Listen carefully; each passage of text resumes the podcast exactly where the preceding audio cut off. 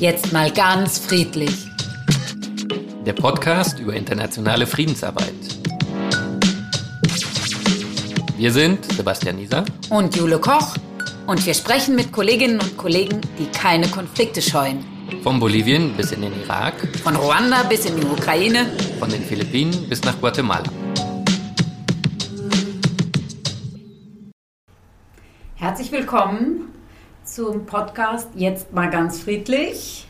Eine weitere Folge von der Dealing with the Past Konferenz. Ja, und heute aber mit zwei Gästen, doch aus einem Einsatzland, aus Liberia.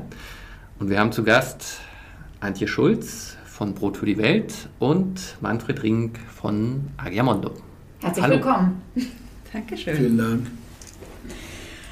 Wir starten mal mit der Konferenz, der, zu der ihr angereist seid aus Liberia. Die Konferenz läuft schon seit vier Tagen. Was hat mhm. euch bisher am besten gefallen? Was sind so eure Highlights? Antje. Das erste ist überhaupt, dass wir uns als Gruppe sehen, also live und lebendig. Äh, wir haben ein bisschen einen Vorlauf gehabt mit, diesen, äh, mit dieser Konferenz. Äh, Corona-bedingt konnten wir uns jetzt eine ganze Weile überhaupt nicht treffen. Das ist ja der ursprüngliche Plan, dass man sich als große Gruppe dann auch trifft und austauscht international. So, das ist allein schon ein unglaubliches Geschenk, äh, dass wir uns jetzt, nachdem wir uns ein paar Mal Zoom-mäßig getroffen haben, jetzt wirklich live haben und äh, zu den Geschichten, die wir schon geteilt haben und Diskussionen, äh, wirklich die, die ganzen Menschen haben. Und da merken wir auch, und das reflektiert auch ein Stück unserer Arbeit, dieser direkte Kontakt, der ist einfach durch nichts zu ersetzen. Hm. Was ich ganz wunderbar finde, ist, dass wir unglaublich äh, intensive und interessante Einführungen in verschiedene Länder bekommen. Mhm. Also wir hatten auch die Kolleginnen und Kollegen von Kambodscha und äh, Kambodscha und Kolumbien und Liberia. Wir selbst haben gestern äh, eine Einführung gemacht und dadurch kriegt das alles nochmal äh, viel mehr Substanz. Und gleichzeitig haben wir, für mich ist so ein Highlight, dass wir diese Open Space Geschichten haben, wo wir uns in unterschiedlichen Gruppen nochmal zu bestimmten Themen wirklich auch mal fokussiert austauschen können. Und eigene Themen auch vorschlagen. Und eigene Themen können. vorschlagen können, wo wir einfach äh, äh mit anderen dann nochmal neue Inputs und neue Sichtweisen gewinnen können. Das finde ich ein unglaublicher Schatz. Und Stichwort Input äh, und Sichtweisen gewinnen, gibt es schon irgendeine Inspiration, die du mitnimmst? Ja, für mich als äh, liberianisch Tätige, wir sind da mit Dealing with the Past an einem ganz anderen Punkt. Manfred hat es gestern wirklich nochmal deutlicher erklärt, wo wir da stehen und von daher nimmt man natürlich mit ein paar Anregungen, wo könnten wir noch anknüpfen oder auch Themen, wo wir sagen, Mensch, äh, wie können wir das auf eine andere Agenda setzen, dass da einfach auch mehr passiert. Äh, und wir in Liberia auch ein, eine stärkere Auseinandersetzung mit, mit der Vergangenheit bekommen. Mhm. Manfred, was hat dir gefallen an der Konferenz bisher? Also mir geht es ähnlich wie meiner Kollegin. Ich finde es sehr inspirierend und ich habe das Gefühl, ich lerne hier unglaublich viel in, in sehr kurzer Zeit äh, im Austausch mit, mit Kollegen, die ganz andere Erfahrungen einbringen, die auch ganz andere Prozesse in ihren Ländern äh, durchmachen, wenn es um die Liegwisse geht Burden of the Past geht, inspirieren, weil ich so das Gefühl habe, wir sind nicht alleine in, in dieser Arbeit, die, die äh, manchmal auch gerade in Ländern wie, wie Liberia äh, mühsam ist und, und schwierig. Und man, man äh, im Prinzip sind es die kleinen Schritte, die zählen und, und die, die wichtig sind und die, die was bewirken. Ja. Äh, weil im Großen äh, ist einfach sehr sehr wenig an, an Fortschritten festzustellen. Das Land ist so stark politisiert, also so Prozesse wie, wie in einer Truth and Reconciliation Commission haben im Prinzip als Außenstehender, obwohl es, es stimmt ganz sicher nicht, aber es, es macht den Eindruck, als wäre es null Wirkung äh, mhm. gehabt. Ja. Und, aber vielleicht ist das ein ganz guter Einstieg. Also ich muss ehrlich sagen, bevor wir uns auf die Sendung vorbereitet haben, ich wusste von Liberia nichts. Ja, und das ist jetzt vielleicht ein ganz guter Übergang. Wir hatten, wir haben ja unsere Absolventen des Masterstudiengangs Frieden, die uns wieder einen Input vorbereitet haben, durch den ich auch viel gelernt habe und den hören wir uns jetzt an. Den haben vorbereitet Sophie Marie Ann und Sophie Richter.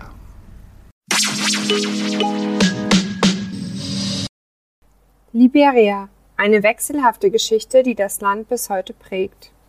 Ein Land reich an Bodenschätzen, die erste und einzige sogenannte Kolonie der USA auf dem afrikanischen Kontinent, zwei Bürgerkriege in seiner Geschichte, die erste weibliche Staatspräsidentin eines afrikanischen Landes, die gleichzeitig in den Bürgerkrieg verwickelt war, und zwei Friedensnobelpreisträgerinnen, hervorgegangen aus einer einflussreichen Friedensbewegung von Frauen. Wie das alles zusammenpasst?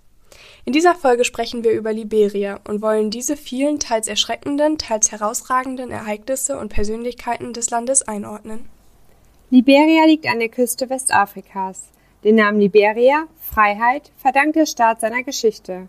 Im 19. Jahrhundert siedelten sich dort nach Plänen der amerikanischen Kolonialisierungsgesellschaft befreite amerikanische Slawinnen an.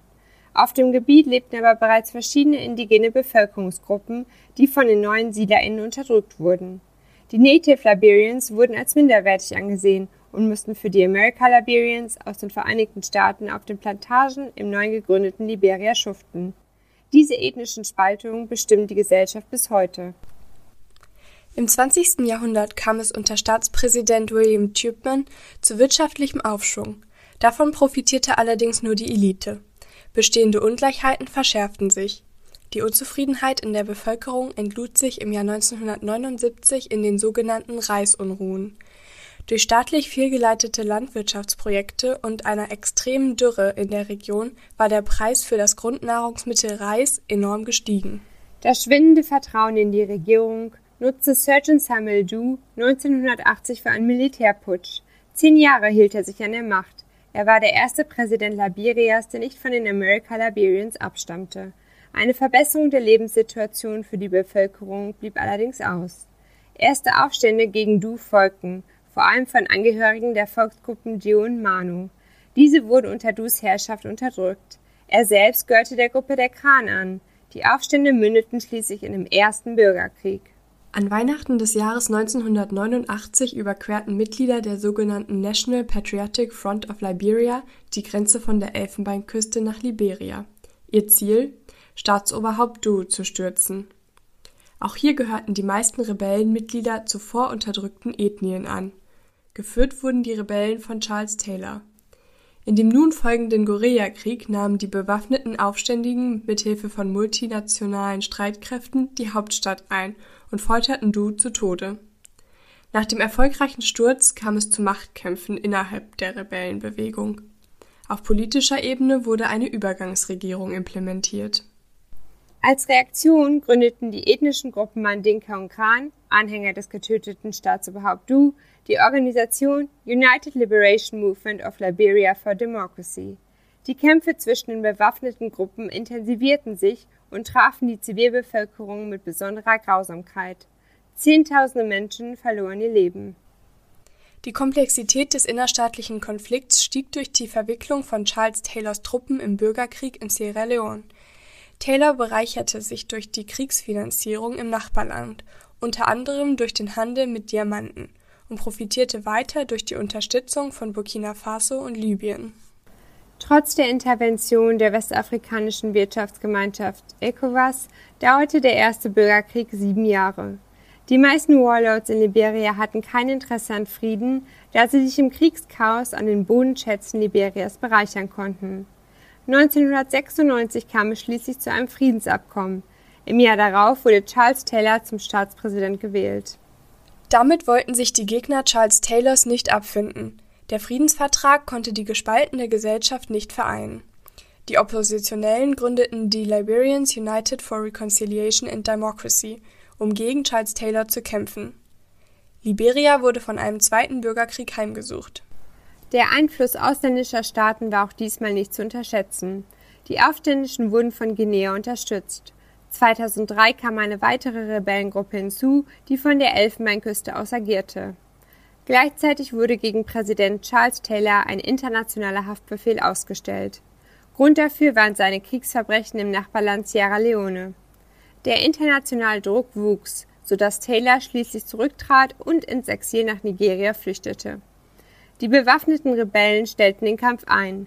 Friedenstruppen der Vereinten Nationen, der ECOWAS und der USA wurden übergangsweise im Land stationiert. In den 14 Jahren Bürgerkrieg verloren schätzungsweise 250.000 Menschen ihr Leben. Über eine Million mussten fliehen.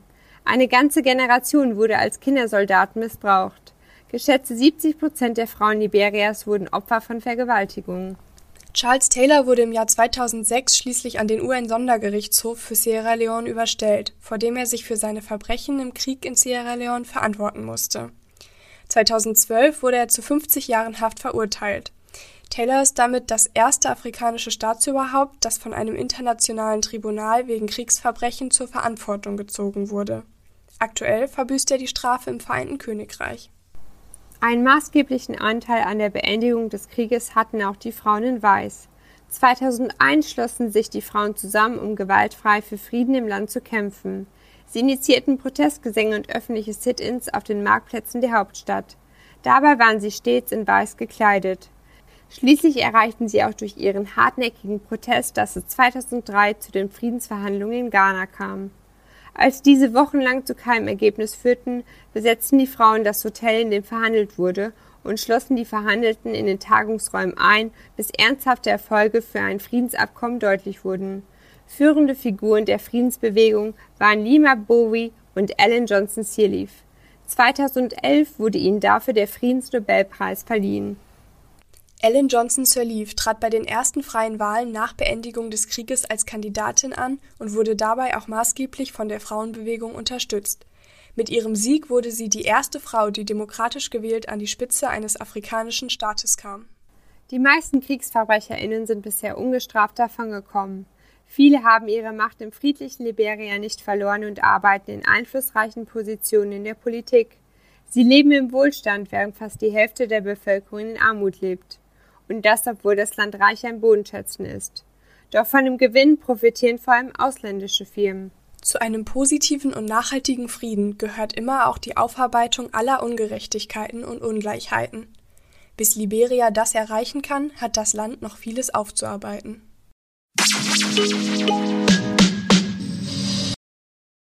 Da sind wir ja bei euch, ne? Habt ihr noch Ergänzungen oder Kommentare. Ich habe ja schon Reaktionen gesehen, während wir zugehört haben. Ja, ne, es war eine ausgezeichnete äh, äh, Beschreibung des, des ganzen Konflikts und der Geschichte. Äh, bis auf eine äh, äh, Sache, die ich ähm, doch etwas anders sehe. Äh, Liberia wurde ganz am Anfang von, dem, von der Analyse als eine, als eine Kolonie der Vereinigten Staaten beschrieben. Das war vom Empfinden her für Amerikaner und auch für viele dieser Ameriko-Liberianer tatsächlich der Fall. Aber de facto war das nie der Fall. Liberia ist nicht, äh, Liberia war nie eine, eine Kolonie. Ja. Der amerikanische äh, Präsident Taft hat irgendwann mal Liberia als äh, Priorität in der, in der Außenpolitik äh, bezeichnet, was, äh, was sehr vermessen war. Ja. Äh, äh, und äh, die Verbindung bis heute, da besteht eine ganz starke Verbindung zwischen USA und, und, und vielen Liberianern. Also wenn, wenn, und alle im Prinzip versuchen unheimlich viele auszuwandern in die USA. Und es ist nur die USA eigentlich, die zählt. Also das ist eine ganz starke Affinität. Ja. Ist das eine Affinität aufgrund der Geschichte oder gibt es auch wirklich konkrete familiäre Verbindungen? Mittlerweile bestehen natürlich eine Menge, eine, wirklich eine Menge äh, äh familiäre Verbindungen. Man darf nicht vergessen, das ist ein, das ist ein, ein ganz wichtiger, entscheidender Wirtschaftsfaktor in einem Land, wo, wo äh, 85 äh, Prozent im Prinzip ohne eine feste Anstellung sind. Das Geld, was von Verwandtschaft aus den USA geschickt wird, ist ein, ist ein entscheidender Faktor. Ja, in Lateinamerika zum, auch. Also. Zum Überleben. Mhm. Ja, in vielen afrikanischen Ländern mhm. äh, der Fall. Liberia ganz besonders, aber vor allen Dingen auch, weil es aus den USA kommt. Mhm. Ja. Hast du noch was zu ergänzen zu der Kontextanalyse Liberia?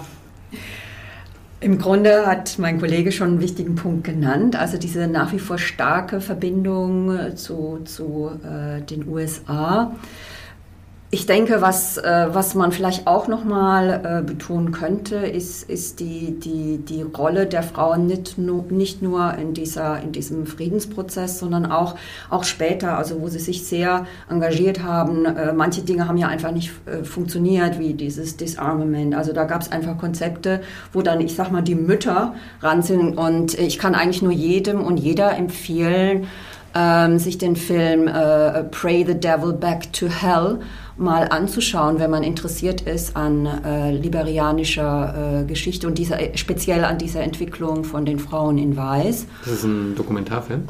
Ja, das ist ein Dokumentarfilm, wirklich auch ein sehr guter Film. Auch unabhängig von Liberia lernt man etwas über zivilen Widerstand und die Rolle von Frauen in, äh, als, als äh, starke Kraft äh, für Frieden. Ja. Mhm. Okay. Friedensarbeit, Friedensprozess, der Bürgerkrieg hat eine äh, große Rolle gespielt, auch in der Analyse und ja auch in eurer Arbeit. Ihr seid ja nicht umsonst hier auch auf der Dealing with the Past Konferenz eingeladen. Inwiefern geht es in eurer Arbeit um den Bürgerkrieg? Was bedeutet Dealing with the Past für euch im liberianischen Kontext? Manfred. Ja, ich muss hier dann für Agiamondo äh, sprechen, weil wir haben wir, haben, wir arbeiten sehr eng zusammen in einem Netzwerk mit den, wir sind die beiden einzigen Anbieter von zivilen Friedensdienst, also Brot für die Welt und Agiamondo. Wir haben ein gutes Netzwerk, eine gute Kooperation, aber wir haben noch unterschiedliche Strategien. Mhm. Ja. Für uns äh, bei Agiamondo ist äh, Dealing with the Burden of the Past einer von unseren strategischen Punkten, die wir, die wir, die wir anstreben. Im Wissen, dass wir nicht explizit, so wie das hier auf der Konferenz Kollegen aus Kambodscha, aus äh, Kolumbien vorgestellt haben, die arbeiten explizit an diesem Thema mit wunderbaren Projekten, mit sehr erfolgreichen Projekten, ganz offensichtlich auch. Das ist bei uns äh, äh nicht, noch nicht der Fall, weil äh, Dealing with the Burden of the Past etwas ist, was von den Partnern kommen muss. Hm. Das muss in Liberia ein, ein direkter Wunsch sein. Das muss von den Partnern angeleiert werden. Wir haben das als ein Thema, wir arbeiten an dem Thema, aber immer so, wie, wie, wie unsere Partner das wirklich wollen. Und die, die politische, sind noch nicht so weit? Die Partner? Die, die Partner sind lange so weit. Die, die, äh, die politische, sozialpolitische Situation in Liberia erlaubt es nicht. Diese Themen sind sehr stark äh, äh politisiert. Darf ich äh, ein bisschen ausholen äh, zu dem Truth and Reconciliation Commission Report? Ja? Also Der die wurde, Wahrheitskommission. Die Wahrheitskommission. Mhm. Ja, Entschuldigung. Nee, manchmal ja. muss man es ähm, Der wurde in, in 2012 äh, wurde der Bericht eingereicht.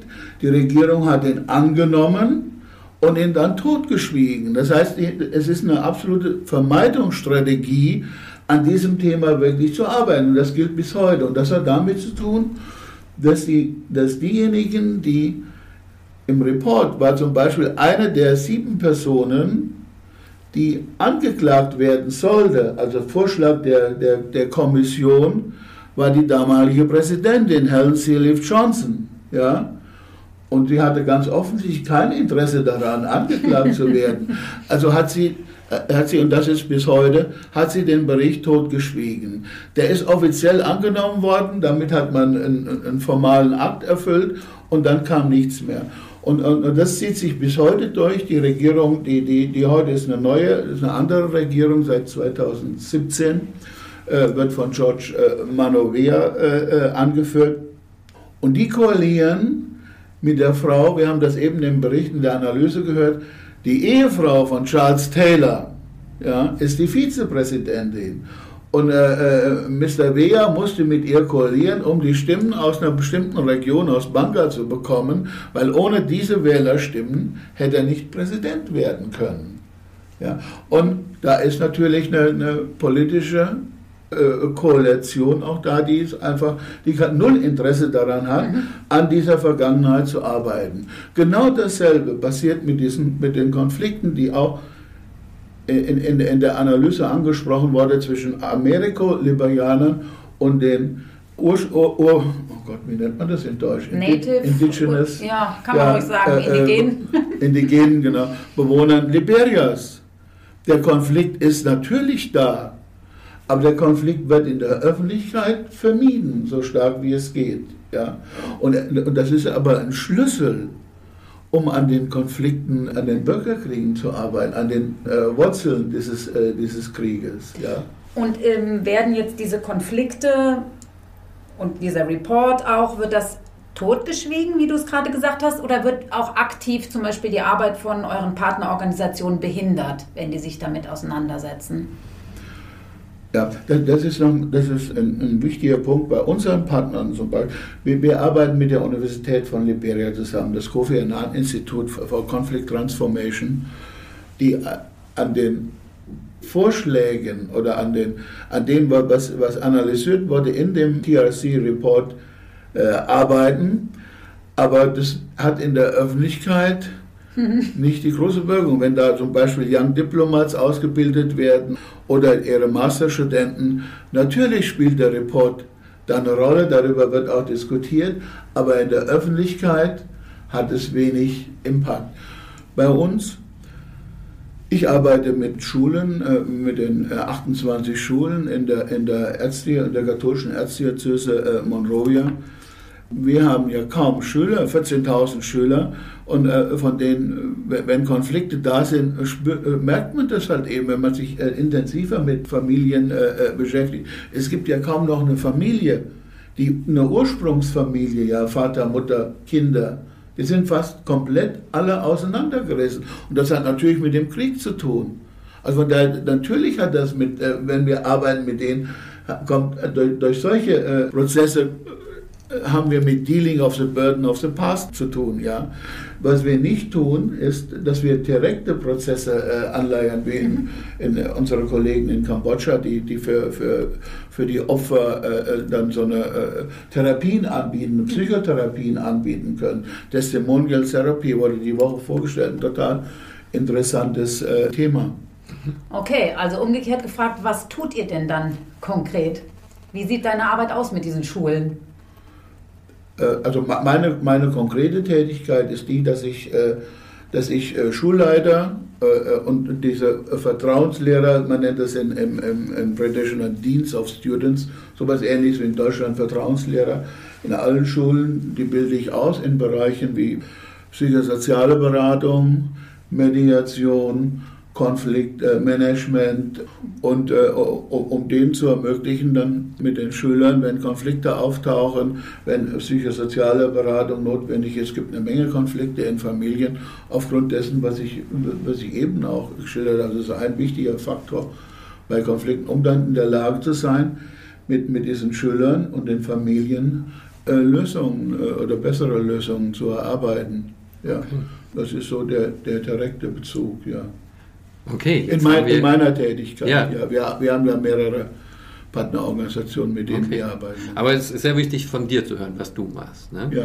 Und jetzt würde ich damit auch gleich überleiten. Also Antje, du arbeitest ja für Brot für die Welt. Ja. Was ist denn euer Fokus auch? Genau, also wir sind zusammen mit dem Partner Agiamondo in, einem gemeinsamen, in einer gemeinsamen Länderstrategie sozusagen. Mhm. Und wie mein Kollege schon äh, äh, erwähnt hat, sind, äh, ist bei Agiamundo dieses Thema Dealing with the Burden of the Past direkt eins ihrer Objectives. Äh, für Brot für die Welt auf unserer Seite, wir haben die Arbeit mit äh, sogenannten marginalisierten Gruppen und fokussieren auf äh, junge Menschen und Frauen. Und der andere, ein, ein weiteres Objective ist die Arbeit zum Thema Land Rights und wir gehen natürlich mit all diesen Folgen, die sich aus diesen äh, Bürgerkriegen äh, ergeben haben, um im Sinne von, das ist präsent. Also äh, meine Kolleginnen, ich persönlich arbeite für den YMCA Liberia äh, im CPS und konkret zum Thema Gender und äh, Communication. Und welche sind zum Beispiel Partnerorganisationen, mit denen ihr arbeitet oder mit denen du arbeitest? Ähm, also YMCA hat es jetzt schon gesagt. Genau, also das in, in, sowohl für Agiamundo als auch für Brot für die Welt sind es so circa acht Partner, mhm. Partnerorganisationen und wir arbeiten, also ich nenne das immer gern, wir arbeiten so aufeinander zu.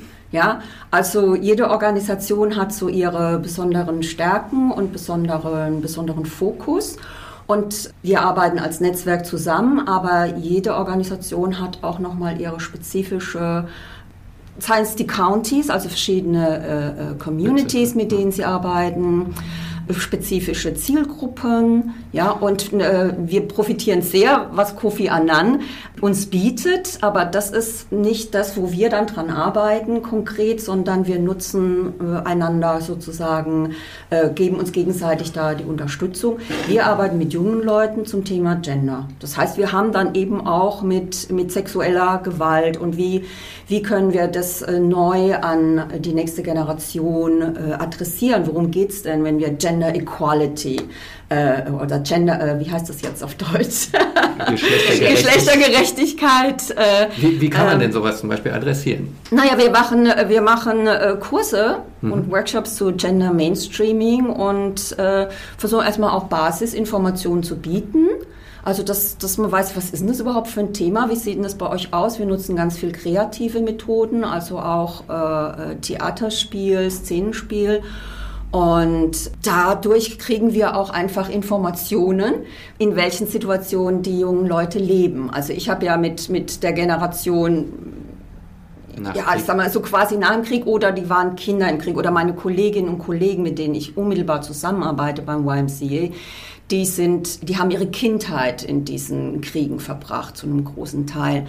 Und von daher ist das Thema immer präsent, ohne dass wir das jetzt äh, als, als Überschrift quasi bearbeiten. Ja?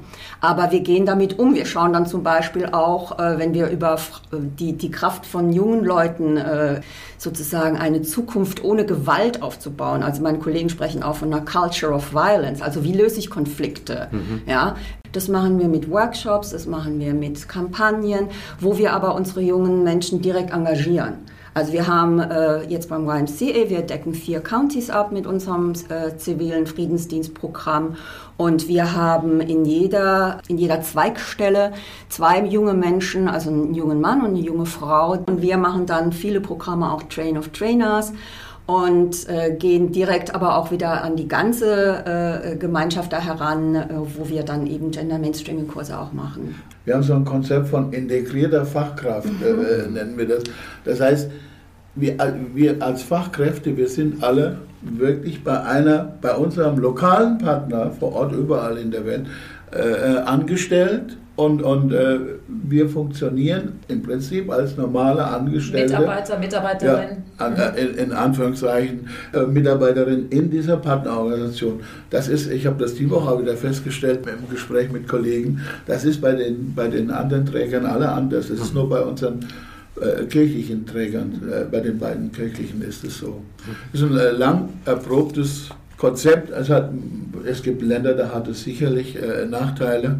Ja, ich habe es immer als in meiner Arbeit als eher positiv empfunden. Mhm. Weil man näher dran ist. Ganz genau, das ist der Punkt, Julia. Äh, du bist einfach, du bist wirklich dran an den.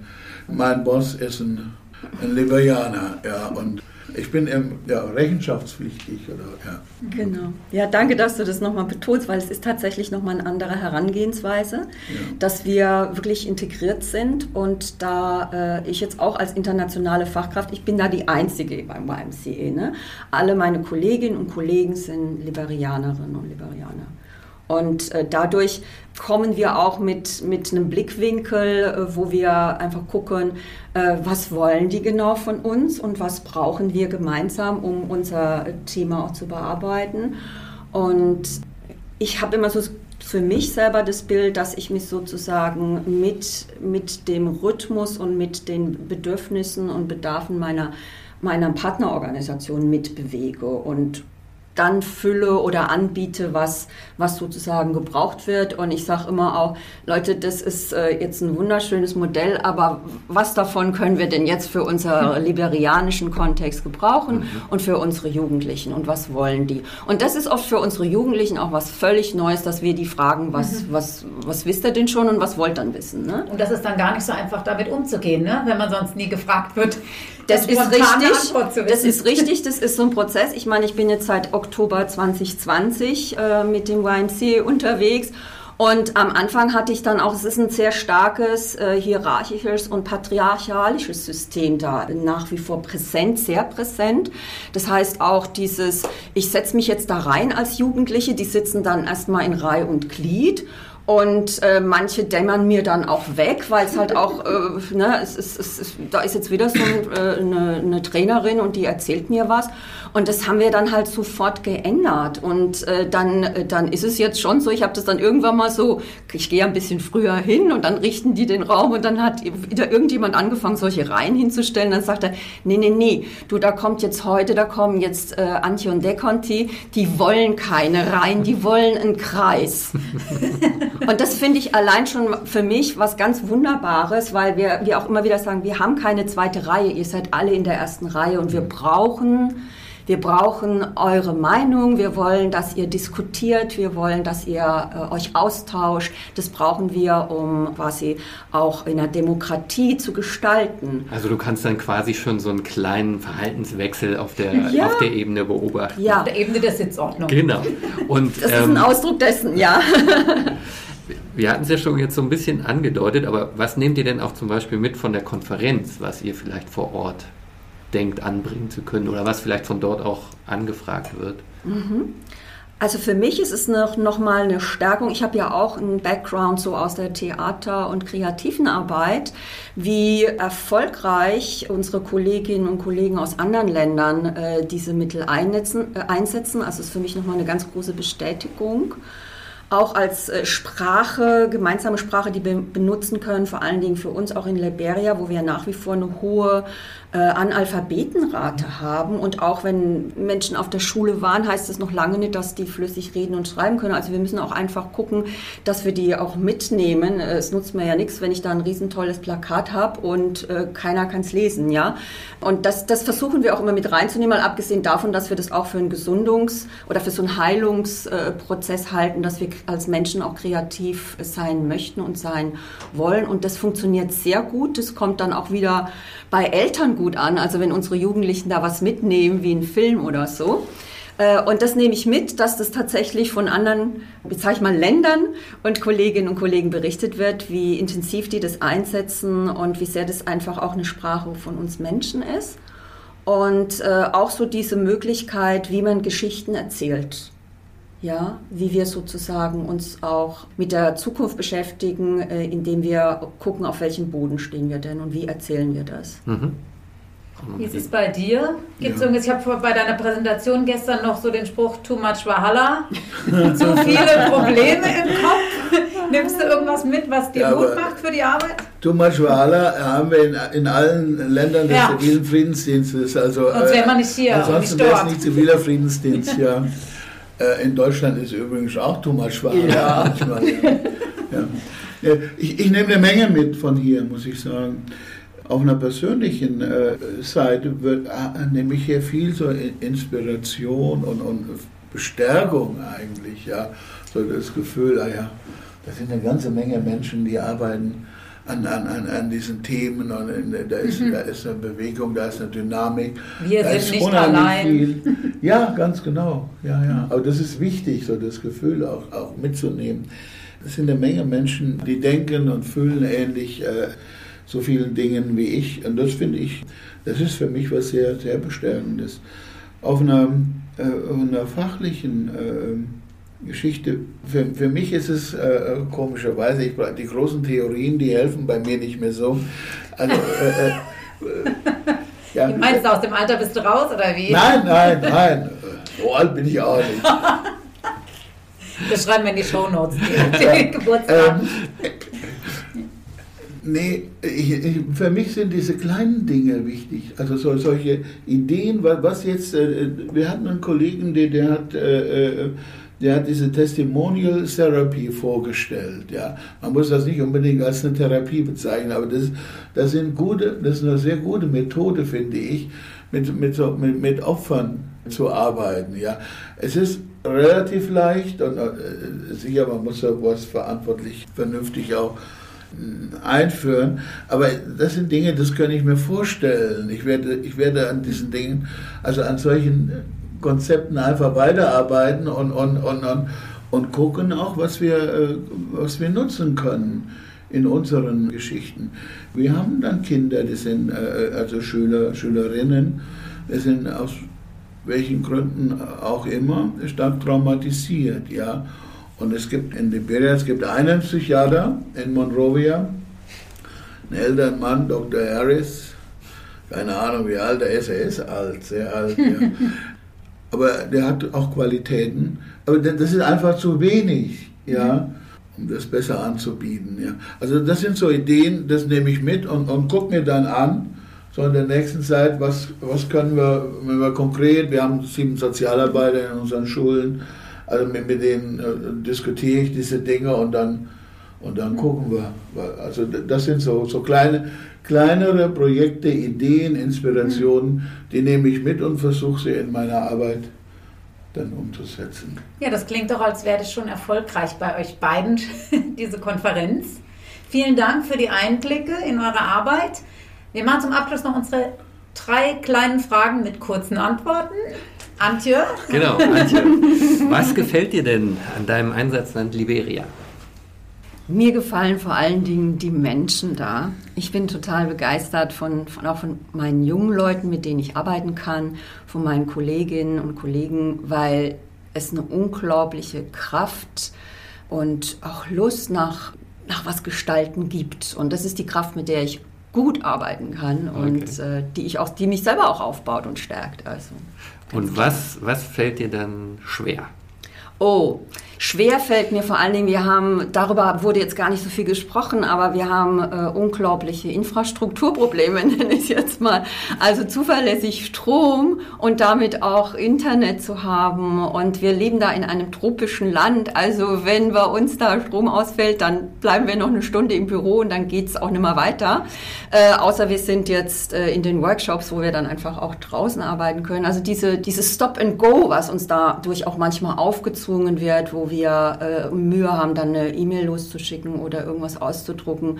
Und äh, das ist, geht aber nicht nur mir so, das geht ja allen anderen auch so. Mhm. Ja, und dann finden wir auch Lösungen wieder, wie es dann doch geht. Und was machst du an deinen Wochenenden? Oh, unterschiedliches. Also manches Mal sind wir unterwegs, dann sind wir auch als Team äh, in Workshops. Wenn ich mich jetzt einfach nur entspanne, dann bleibe ich oft, äh, ich sage es ganz ehrlich, eher zu Hause äh, so mit meinem ganzen Versorgungssystem hinten dran. Ja, gehe einfach mit ein paar Freundinnen oder Freunden aus.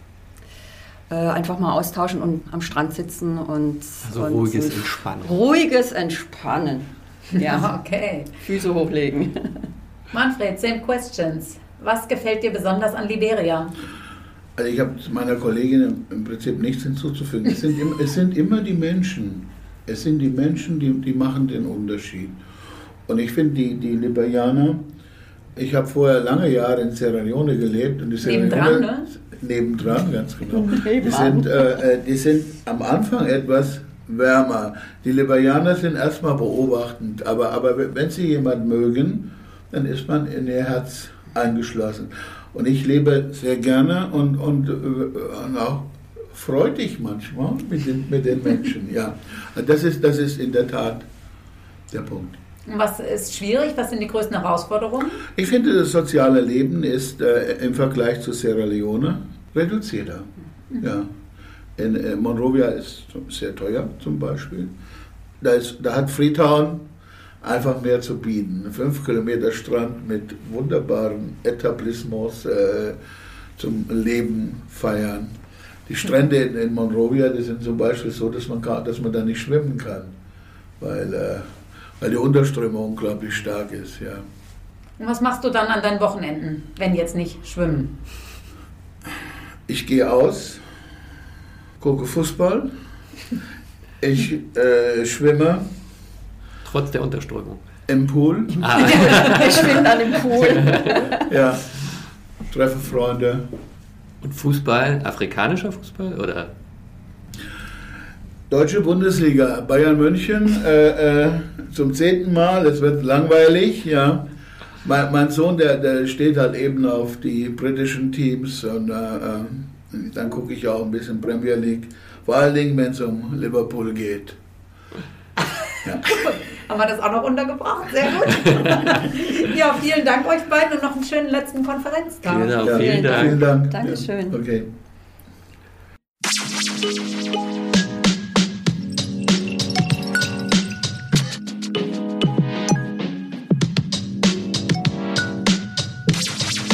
Das war der Podcast Jetzt mal ganz friedlich mit Jule Koch und Sebastian Nieser. Mehr Informationen, was Frieden kann, findet ihr auf der Website ziviler-friedensdienst.org. ziviler-friedensdienst.org